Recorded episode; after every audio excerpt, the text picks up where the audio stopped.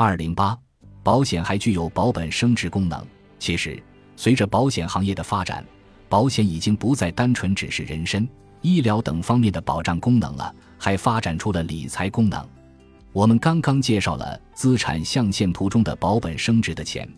这类资产最明显的一个特征是，一是一定要保本，因为将来某个确定的时段，我们需要有确定的支出，比如我们退休后需要按月得到一定的养老金，比如子女上大学需要得到一笔教育费用；二是要有升值，随着经济增长和物价上涨，货币是在持续贬值的。钱躺在银行吃利息是远远赶不上货币贬值速度的，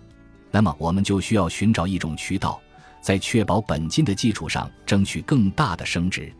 保险中的分红保险就是为了解决这一需求而来。分红保险指在获得人寿保险的同时，保险公司将实际经营生产的盈余按一定比例向保险单持有人进行红利分配的人寿保险品种。相对于传统保障型的寿险，分红保险向保单持有人提供的是非保障性的保险利益。红利的分配还会影响保险公司的负债水平、投资策略及偿付能力。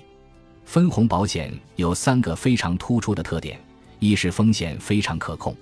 为了保障保单持有人的利益，保证保险公司的持续经营，各国保险监管机构都非常重视对分红保险的监管。保险监管的重点集中在分红产品的红利演示、分红基金的红利分配、分红基金的信息披露、保单持有人的合理预期和分红基金的负债确认等诸多方面。因此，从资金安全角度来说，保险理财的安全性远高于其他投资渠道，符合保本的需求。二是收益稳、回报低。很多人在看待分红保险时，将重点放在了理财保险的回报率上。事实上，分红保险作为一种理财手段，在收益方面低于其他投资渠道。如果消费者希望通过保险实现高额收益，那么就是把生钱的钱错配到了保本升值的钱上来了。因此，在看待分红保险时，必须明确这个保险的首要目的是保本。这一诉求的意思是风险承受能力低。也就限定了它的收益率不可能很高，但是由于保险集合的资金时限长、流动性差，所带来的好处就是可以投资于长期回报的项目，从而获得稳定、持续的投资回报。正如我们之前学过的复利概念，回报再高但不稳定的收益都无法实现复利增长，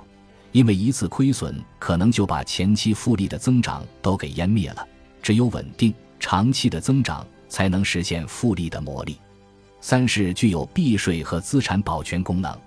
由于保险的特殊性，各个国家在法律制定和税收上都对保险留下了一定的灵活空间。因此，通过分红保险，可以合法规避一定的所得税和遗产税，也可以通过受益人的指定，在面临破产、清算、债务等纠纷时，为家人留存一定的生活所需。特别是在资产传承方面，还可以简化遗产继承的复杂法律关系，